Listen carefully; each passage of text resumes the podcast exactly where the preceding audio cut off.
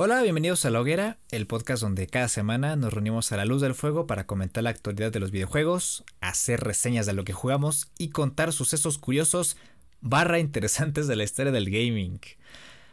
Vamos terminando, ya es un mucho, ya me dio mucho calor, ¿eh? ya, ya, ya me acaloré. Justamente estábamos hablando del calorcito, ahorita lo van a ver, estamos hablando del calor que hace.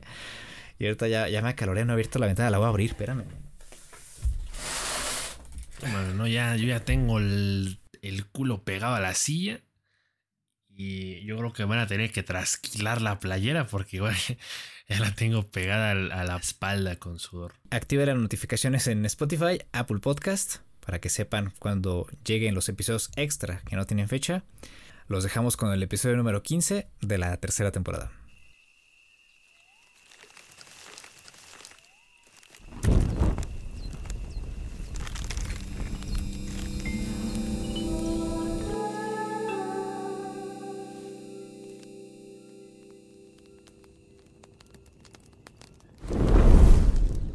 ¿Qué traes? Atorado. Nada, es que hace calor y me estoy sofocando. De hecho, por eso igual ya no he hecho tantos streams, ¿eh? ¿Ah, sí? ¿Por, el calor?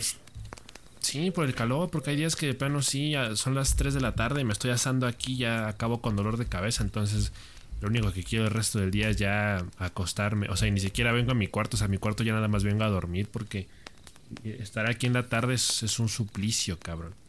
Hoy, hoy pues que es dominguito de bueva, pues yo quise andar aquí echando el, cotorreo. Estaba jugando un rato en la mañana, pero, pero no, eh, no, no, no, se puede, no se puede. El, calor te saca patadas, entonces mejor me mimí y luego ya anduve en la sala todo el, todo el día porque está más fresco allá. Porque, hijo, mano, no, no, no, no, qué feo, qué gacho. ¿Qué tal los 15? Los Ven 15. a mi 15 ya. Fueron los 15 años de una prima y esa prima es, es como yo. O sea, es como si yo, como si el S-Men hubiera tenido sus 15 años. O sea. Fue una cena al aire libre en la noche y ya está. No hubo mayor este, complejidad. Entonces estuvo bien, estuvo bonito, estuvo tranquilo. Entonces la noche estaba fría. Pero haz de cuenta que el lugar donde nos tocó cenar era, era, una especie de como de área que tenía techada, área techada, y en medio tenía una este, fogata eh, que funcionaba con gas. Pues estabas ahí chill porque estaba ahí la fogata, estaba bastante grande, entonces calentaba, calentaba todo, estabas tranquilo comiendo por ahí. Sí, y mm, me llevé un recuerdito de esa fiesta, me llevé un bonsai. Y ahorita estoy, bueno, toda la mañana me la pasé investigando para ver qué tipo de bonsai era y qué tipo de cuidados tenía que darle. Y este, pues en eso ando, en eso ando para, para cuidarlo y a ver si en unos años pues ya crece y le doy forma y se ve macizo. No es, no es de los bonsáis que están, que, que, sobreviven dentro de la casa, o sea, sí necesita su, su, cierto tiempo de luz indirecta del sol, pero está bonito y quiero, quiero cuidarlo y este, tiene tiempo, tiene tiempo que quería cuidar un bonsai. Digo, lo ideal sería un bonsai de interiores bonito pero este no me quejo, yo creo que es una buena forma de empezar con esto de los bonsáis.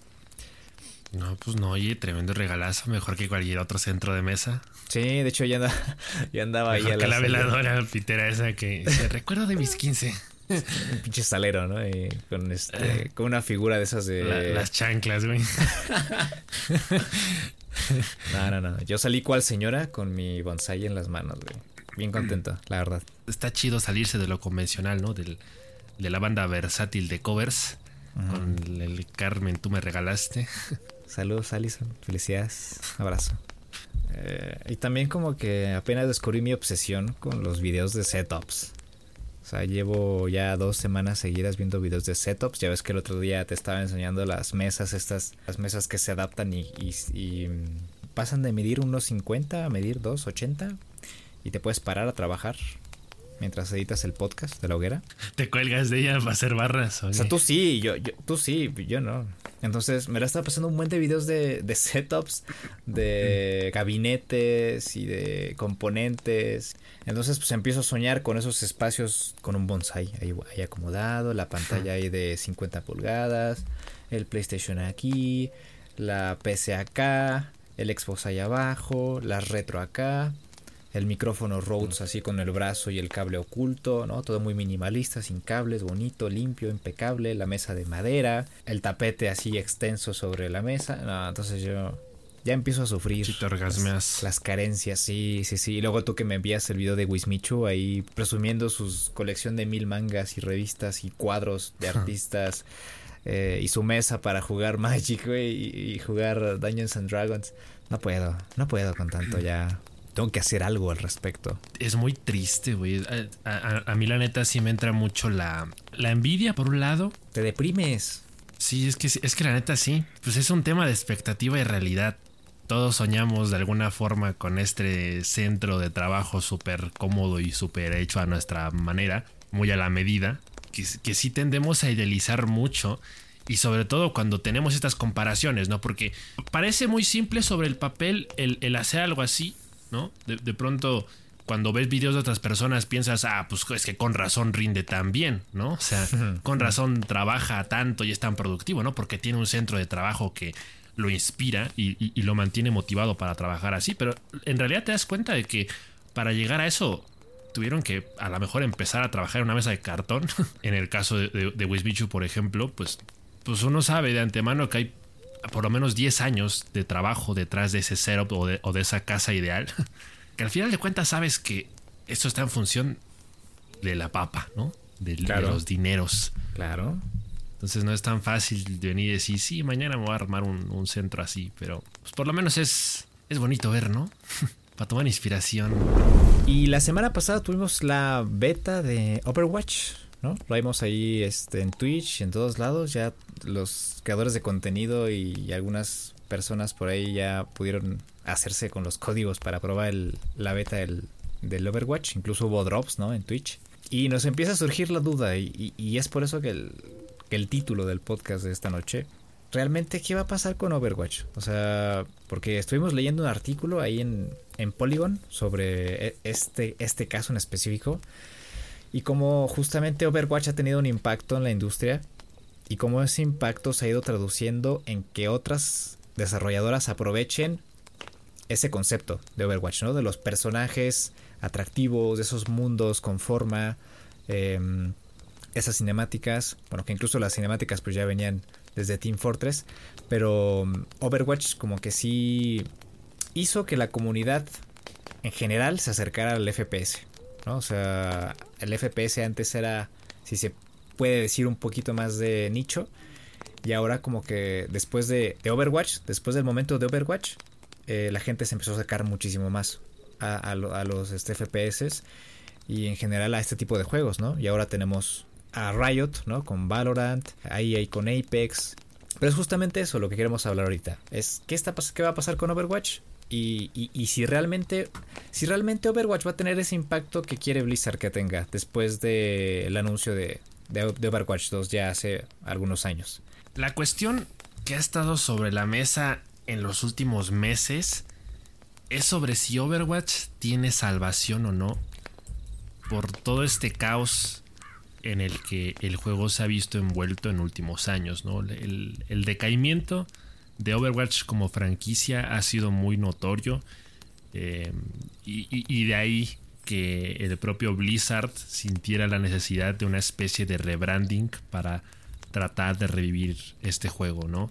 Overwatch eh, me parece a mí que marcó la pauta de lo que un hero shooter debía ser, creando este universo con muchísimo potencial de personajes muy atractivos, de personajes realmente muy entrañables, que podían convertirse en algo mucho más que un simple juego de first person shooter. Ahora mismo parece que la tendencia de Overwatch es asegurarse de finalmente darle uso y darle razón de ser a todo este trasfondo que, que ha existido desde el principio, ¿no? Con, con- todas las historias de origen de sus distintos personajes, todas las cinemáticas creadas alrededor de ellos, eh, y por eso se habla de que el- la posible salvación del juego como tal sería eh, incluir un modo historia dentro de Overwatch 2 para que eso de alguna forma resulte mucho más atractivo. Eh, Overwatch me parece que es, es- es uno de esos, una de esas franquicias que ha desperdiciado mucho y ha dejado pasar la oportunidad, por ejemplo, de crear una serie animada alrededor de, de, los personajes, que como hizo Riot con Arkane de League of Legends, eh, realmente expandió mucho el trasfondo de los personajes y atrajo a un montón de público nuevo que viendo los capítulos de Arkane les dieron ganas genuinas de probar League of Legends. Eh, Overwatch ha dejado pasar esa oportunidad, la ha desperdiciado. No sabemos si hay planes para eso eh, en el futuro. Definitivamente en el, futuro cercano no, porque ahorita los dineros pues están yendo para el proyecto Choncho que es Overwatch 2, ¿no? Entonces van a tener que pasar muchos meses para que eh, Blizzard empiece a ver los frutos de esto, para ver si realmente es redituable o no. Eh, pero se ve muy complicado, se antoja muy difícil. Yo esta semana tuve esa oportunidad, fui, de los privilegiados, ¿no?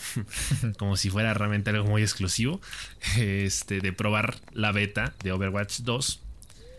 Y para ser completamente honesto, no sentí la más mínima diferencia entre Overwatch, o sea, el primero y este.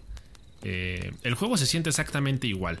Más allá de que, de que hayan nerfeado muchas habilidades de algunos personajes, la gran mayoría fueron nerfeados y modificados para de alguna forma intentar que el gameplay se haga mucho más amigable. Yo en ningún momento sentí amigable el gameplay porque las, todas las partidas que, que, jugué me rompieron la madre muy fácil, exactamente de la misma manera en la que me pasaba hace algunos ayeres jugando Overwatch 1. Entonces, eh, sí da la impresión de que en este momento la beta eh, está siendo acaparada por los tryhards de Overwatch. Los que no han dejado de jugar Overwatch desde el principio son los que ahorita le están dando con duro al vicio del Overwatch 2, la beta del Overwatch 2. Entonces, para los jugadores casuales que de pronto queremos una experiencia más entretenida, porque eso es lo que le hemos venido pidiendo a Overwatch durante meses, pues salimos un poco decepcionados porque seguimos teniendo la experiencia de un juego que sencillamente no te dejan eh, divertirte, no, no, te permiten durar más de 10 segundos en el punto porque te matan, lo cual hace que la partida se vuelva muy tedioso entre lo que te tardas en regresar al punto, porque luego es un proceso un poco lento, y el hecho de que no dures nada ahí. Si es un poquito decepcionante que, ahorita el, juego se sienta así, ¿no? Que como Hero Shooter sigue siendo un juego en el que la parte vital del mismo es el trabajo en equipo. Eh, no puedes ganar en Overwatch si no juegas en equipo. Tienes que poder tener comunicación con, tus compañeros. Es un juego bastante táctico, lo sigue siendo. Y desde ese punto me parece que es un juego que, que, sí se ve muy borroso para dónde va. Digo, esta es solo una beta, ¿no? Y, de momento solo hay acceso a un modo de juego. Uno, uno esperaba más. Yo personalmente esperaba más. Porque durante meses he estado diciendo que yo tenía expectativas muy altas puestas sobre, sobre Overwatch. Yo tengo fe de que e, el, juego pueda ser divertido y que para jugadores de mi nivel pueda ser más accesible. Eh, en estos momentos no hay señales de eso me, gusta Overwatch como hero shooter, como first person shooter, pero es probable que en el futuro haya que cambiar un poquito la percepción del juego o replantear las expectativas que tenemos con él, porque quizá en su momento puede que se convierta únicamente en un juego con modo historia y que no dé mucho más. Yo creo que el problema justamente fue ese rebranding que hicieron, en convertirlo en una secuela, en vez de actualizar el juego base. Eh, yo creo que ese fue el primer error lo que sentimos nosotros o lo que esperábamos era que el juego diera un salto enorme, ¿no? O sea, el que hicieran una secuela de un, juego así implicaba eso. La otra cuestión es el problema, la disonancia que hay entre las historias que, presentan del, del, juego, ¿no? Cómo te presentan todo ese, todo ese mundo, los personajes, sus historias de origen, todas esas cinemáticas, para que regreses, entres al juego y simplemente sea un 4 contra 4 y ya está y no, y no tuviera un modo historia así de profundo en el que tuvieras que, hacer, eh, eh, no sé, una serie de misiones ahí y que pudieras trabajar en equipo como lo están haciendo ahora, ¿no? Ya lo quieren rescatar de esa forma. Quieren centrar sus esfuerzos donde tenían que haberlos centrado antes, ¿no? Pero justamente todas las pegas que tiene ahora es que ya salieron otros juegos que ya satisfacen esa necesidad, ¿no? Y muchas personas que estaban muy esperanzadas con saber más de sus héroes, con saber más de la historia de Overwatch, ahorita ya están jugando otra cosa. O sea, ya mm, están, digamos, decepcionados, ¿no? O sea, ya, ya, no te creo. Eh, yo creo que ese es el problema, que es que las personas ya esperaron demasiado. Ya, ya es 2022 y apenas tenemos una beta. Lo platicábamos la otra semana, ¿no? Adelantaron esta, esta beta dejando a un lado el modo historia y todo eso que en teoría es la novedad. Porque eso es justamente el atractivo de Overwatch en su momento. Las personas ya están jugando otras cosas. Y los competidores ya se dieron cuenta de ello y ya lo están aprovechando. Sí, definitivamente el, panorama es demasiado desalentador dentro de lo que sería el terreno de los PvP, ¿no? A Overwatch definitivamente ya le ganaron el mandado. Juegos como Valorant, Apex, eh, inclusive Fortnite, yo creo que ya lo destronaron dentro de, lo que es este estilo de juegos, ¿no? Y, eso que Overwatch ni siquiera es un Battle Royale. Claro. Pero me, refiero a que eh, los cambios en la industria han hecho que la atención se desvíe hacia otros géneros. Y por lo mismo, hoy en día, un juego como Overwatch ya no se siente tan necesario. Es por eso que de pronto el, rebranding del juego también ha propuesto por ahí que el, enfoque ya no sea precisamente el PvP, sino que ahora es un, player versus environment, ¿no? El, player, el jugador contra el ambiente. Entonces, el, juego parece que va para allá, ¿no? Eh, para las campañas. Para los juegos de es un juego de campaña. Yo creo que eso es lo mejor que le podría pasar a Overwatch en el futuro inmediato. Pero para mí como jugador que en algún momento llegué a estar genuinamente interesado en, el juego, a pesar de no haberlo tryhardeado demasiado en su momento o no haberlo viciado demasiado, eh, sí es un poco triste porque yo dentro de esta planificación eh, un poco innecesaria y absurda en, mi plan de juego diario. Eh, Overwatch entraba muy bien dentro de este banquete de, juegos similares, ¿no? O sea, por un lado me gustaba Valorant como, como mi first person shooter y luego Overwatch en este juego más o menos de un mismo género pero con, con ligeros cambios para que se sintiera diferente dentro de las propias mecánicas me parece que era un buen complemento. Yo así lo quería ver y, me hacía ilusión ahora que probé la, beta que, el juego me demostrara de alguna forma que, tenía futuro en, ese terreno. Pero yo creo que ya está, ya está muy quemado. Me parece tristemente que es un juego que dentro de esa categoría ya está un poco insalvable. Tienen que, que replantear todo. Bueno, lo han hecho, ¿no? Pero necesitamos verlo porque como tú dices, la beta nos está dando más de lo mismo de lo que fue el primer juego, así que los cambios no han sido muy palpables, por lo que obviamente las, las críticas van a, van a caer sobre Blizzard, porque de qué sirve entonces que saques un juego que es secuela de, otro, que al final de cuentas sea exactamente el mismo, y que encima de eso lo vas a cobrar, ¿no? Porque Blizzard eh, se ha puesto muy necio, ¿no? ha sido muy renuente en, esta cuestión de que Overwatch no va a ser un juego gratuito, no va a ser un free to play, lo cual debería ser la norma, porque juegos como Valorant o juegos como Apex son free to play.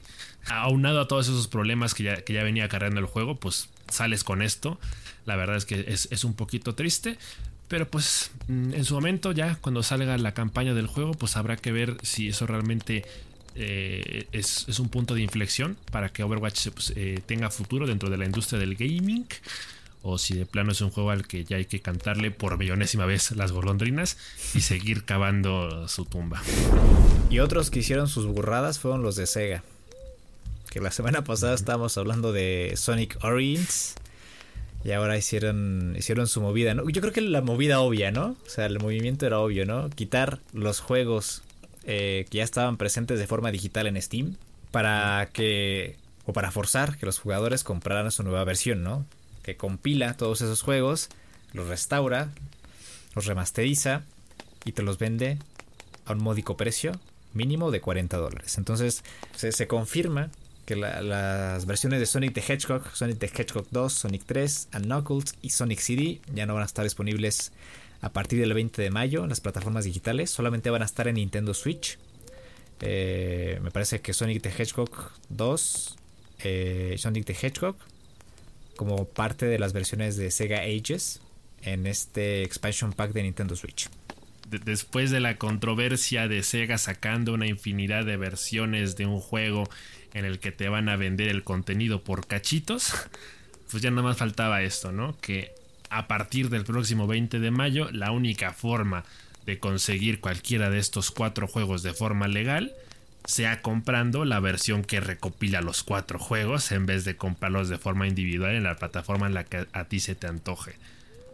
Eh, no me parece que, sea una cuestión para la que tampoco amerita hacer tanto escándalo, porque me parece que todos estos juegos llevan ya bastante tiempo en, las bibliotecas. Eh, la neta, o sea, hay que ser muy honestos, ¿no? Quien no los ha comprado al día de hoy es porque de plano no los quiere. Probablemente. no le interesa tenerlos, ¿no? Sí. Eh, o sea, ya, ya llevan mucho tiempo en el mercado como para pensar que. O sea, como para que se expanda esa sensación de frustración de ya no poder conseguirlos, ¿no? Eh, sin embargo, sí es una, una, acción bastante descarada por parte de Sega. Porque, pues, eh, de alguna forma te están obligando a que si quieres alguna de estas ediciones de los juegos de Sonic, pues tienes que comprar la versión cara que incluye todos, ¿no?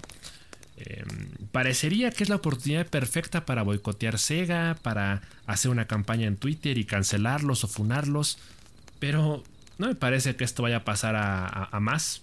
Em, por supuesto que es una nota que se comenta y, sí da coraje, pero yo sigo en las mismas, ¿no? O sea, lo, mismo que dije la semana pasada, lo, lo repito ahora, ¿no? O sea, eh, va a salir la versión y, la versión más choncha que esté disponible, yo la quiero. Sí, claro. o sea, realmente a estas alturas a, mí me da igual porque la nostalgia me gana. Y, aunque sea una porción mínima de contenido, el hecho de que hayan agregado nuevas cosas a estas versiones eh, compilatorias y remasterizadas de los juegos de Sonic, como son algunas cinemáticas o la introducción de algunas bandas sonoras o ciertas animaciones dentro de los menús de carga del juego, a mí ya me tienen en, ese tren. O sea, yo, ya estoy dentro.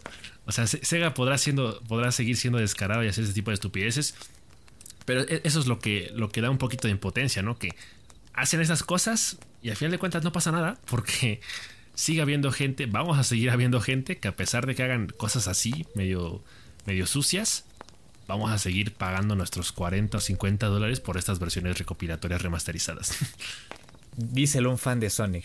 yo qué puedo hacer, yo qué puedo hacer. O sea, en mi posición, no me gusta que me metan prisa, no me gusta que me quiten los juegos, pero bueno, mira, si tú estás contento, yo, yo, yo qué puedo hacer. yo, yo ya dije lo que tenía que decir sobre Sega, ya les tiré toda la caca que tenía aquí en mi saco, entonces, pues ya, ya que le hago. Sí, está, un poquito jodido porque dentro de lo que es la preservación de los propios videojuegos es un poquito lamentable que ya no existan las copias originales individuales de cada uno de estos juegos. Claro. O sea, en, ese sentido, sí es una tragedia que se pierdan esos datos, ¿no?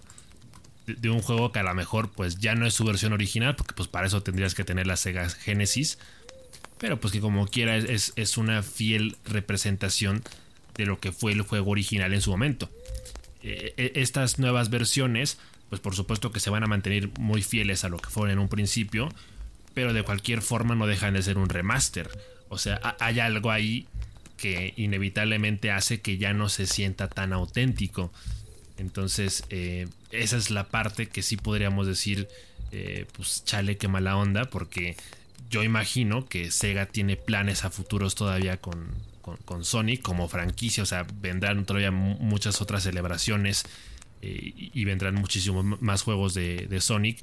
Eh, entonces, para los futuros fans que, en algún momento quieran la experiencia eh, lo más auténtica, lo más realista posible de lo que es jugar estos cuatro primeros títulos de Sonic, pues lo, más cercano que van a tener va a ser esta versión remasterizada.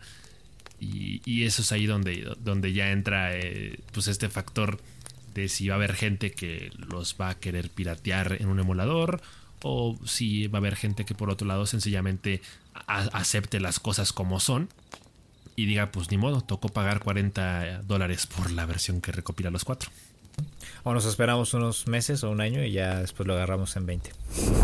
Pero bueno, ese men, ya que estamos hablando de cosas descaradas, de cosas que nos indignan como jugadores. Ah, hay reportes, hay rumores de, estos de lavadero de que PlayStation quiere meter publicidad en sus juegos. ¿Cómo te quedas? Está, están mirando con, vistas a incluir publicidad em, no tan descarada, ¿no? Hay eh, un poquito ahí como eh, product placement dentro de sus juegos gratuitos. Los free to play serían los juegos que propiamente entrarían en este programa de publicidad para, digamos, poder crecer aún más la marca de, PlayStation. Y pues no sé, se me ocurre, o sea, el, ejemplo que, más se me viene a la mente es a lo mejor un Rocket League, eh, donde, pues bueno, no es, no es una exclusiva de Sony, ¿verdad? Pero pues es un, juego free to play que a lo mejor de pronto me lo imagino con pancartas de otros juegos de PlayStation y que a lo mejor dentro de tu partida de Rocket League ni te vas a dar cuenta. Pero pues ahí van a estar, de cualquier forma, ¿no? O sea, detrás de las porterías, en las gradas, se, van a ver estos pequeños eh, anuncios de otros juegos de, de Sony. Entonces, em, pues no sé, a mí me deja un poquito frío esta noticia, porque yo creo que no, o sea, cuando uno piensa en publicidad, o sea, lo primero que yo pensé cuando leí la nota fue, no manches, o sea, me estás hablando de que van a haber pausas comerciales, de que literalmente se acaba tu partida y te ponen un tráiler de dos minutos que no vas a poder esquipear de un juego. Como el NBA. como el NBA, así lo hacen. Sí, en el NBA 2021 pusieron este comerciales que no podías saltarte. Cuando antes de que, ah. llegara tu pantalla donde hacías tu mm, formación de tu equipo en el básquet, aparecían estos comerciales y te los tienes que comer. Y eso fue muy criticado el año ah, pasado. Sí, cierto. Ajá. Entonces, este, yo estoy, mira, yo estoy bien mientras no sea invasivo y no estén jugando con mi tiempo, mm. justamente como estos comerciales de la NBA. Eh, o sea, mientras sean elementos in-game que no sean tan vistosos y no estén ahí como que poniéndome la pancarta en la cara, eh, no tengo ningún problema, ¿no? Porque igual a, los desarrolladores les beneficia, ¿no? O sea, también depende del porcentaje que vaya a tomar Sony de, de, mientras que el porcentaje sea adecuado también para los desarrolladores, pues está bastante bien. No, no veo ningún problema con que ver ahí banderitas de de God of War Ragnarok o, este, no sé, un Coffee Talk 2 ahí en el juego, no me molesta, no tengo ningún problema, incluso se, ve más bonito. Mientras no me modifiquen mis tiempos de carga, ¿no? Por, por andarme metiendo ahí un comercial ahí todo enclochado de, de lo que sea, pues todo bien. Sí, realmente tiene que poder ser algo sutil porque, bueno, de entrada sí están marcando la línea entre que esto únicamente va a suceder en juegos free to play. Claro, claro, claro. Eh, esto recuerda un poco a, estos modelos de negocio que algunas plataformas de streaming quieren empezar a incorporar de algunas suscripciones a un, precio más moderado, pero que incluyen comerciales. Eh, creo que Disney Plus y creo que Netflix también va para allá. Eh, eh, están planeando en, esta, en esta opción de suscripción que sea muchísimo más barata, pero que tenga comerciales. entonces, desde ese punto de vista parece que es un poco lo mismo porque Sony está diciendo, si tú pagas por un juego, pues no te vamos a poner publicidad, no podemos ser tan descarados si ya estás pagando por algo completo. Pero si están dejando muy abierta la, posibilidad a que si el juego es gratuito, pues mira, de algo tienen que vivir. Más allá de las microtransacciones ¿no? y las compras in-game que puedas hacer, pues sí es un ingreso extra para el desarrollador. Mientras uno a veces ni lo note por estar tan metido en la partida, no hay ningún problema. Ya si se pasan de madres como con el NBA, ahí sí ya vamos a tener problemillas. Sí, porque el NBA incluso era un juego que había que era pues totalmente de pago, ¿no? Y era un juego del que pagabas 1500 pesos y pues te metían las comerciales ahí de a huevo, entonces pues no. Así no. Lo que sí está exido y más o menos este programa de preservación de juegos en PlayStation Digo, es un poco engañoso porque muchas personas estaban pensando que este programa de preservación de juegos significaba que iba a haber eh, o que iban a trasladar juegos de PlayStation 1, 2 y 3 a la tienda y que iban a adaptarlos. Pero no, o sea, aparentemente nada más es una persona que viene de EA que trabajó en este tipo de, de tareas de preservación, asegurarse de que todos los aspectos del juego y su creación estén archivados correctamente, ¿no? Que tengan ahí su espacio en la historia del gaming, que tengan ahí y que estemos seguros de que esa, pieza va a tener eh, el cuidado adecuado, ¿no? Porque pues es, historia todo eso, ¿no? Incluso hace unos unas semanas me enteré que en España eh, todos los todo juego que se desarrolla en España va a tener que tener una copia resguardada bajo la, mm, la Secretaría de Cultura, allá no sé cómo se llame, pero van a tener que tener una copia, mandarla para allá eh, porque incluso igual España es una industria eh, emergente ahora en los videojuegos, ya tiene más, más peso que antes. Entonces, pues es un movimiento bastante natural y acá en PlayStation lo quieren empezar a implementar. Yo creo que también después de toda esta cuestión que hablamos de Nintendo, ¿no? Desechando sus juegos de la tienda, eliminando el acceso a la compra de juegos que de otra forma no los puedes adquirir ya, porque de forma física ya no, ya no existen, ya no hay series, ya no se producen pues está bien, ¿no? Sí, eso me parece demasiado positivo porque nos evita la pena de que en algún momento algún juego por ahí se convierta en los media. Estamos hablando de, una auténtica tragedia de que se pierda toda información existente de un juego. Es una buena forma de evitar que algo así suceda porque hay muchos productos del mundo del, entretenimiento que, que se han acabado así perdidos en el tiempo. Y, esto es positivo porque, pues, si bien no se está hablando ahora mismo de un port o, de alguna versión remasterizada o lo que sea, eh, pues sí deja abierta la posibilidad de que existan en un futuro réplicas de un juego. ¿no? O sea, ya, hay garantía de que el juego no se extingue y que en cualquier momento, habiendo esa información, eh, se sacan más copias del mismo o, se hace un remaster o lo que sea. Pero por lo menos no, no se pierde. Pues eso sería todo por esta noche. Fue un podcast bastante cortito pero conciso. Em, espero que lo hayan disfrutado, lo hayan gozado. Eh, no sé qué se hayan tomado. Aquí con mi matecito en el set de la hoguera. Y bueno, pues nos vemos entonces la próxima semana con más. Incluso entre semana, ya saben, pueden esperar un programa extra que no tiene fecha. Entonces activen sus notificaciones en Spotify, Apple Podcast, Google Podcast todo podcast. Y nos estamos viendo entonces la próxima. Un abrazo, un besazo, tomen agüita. Y... Ah,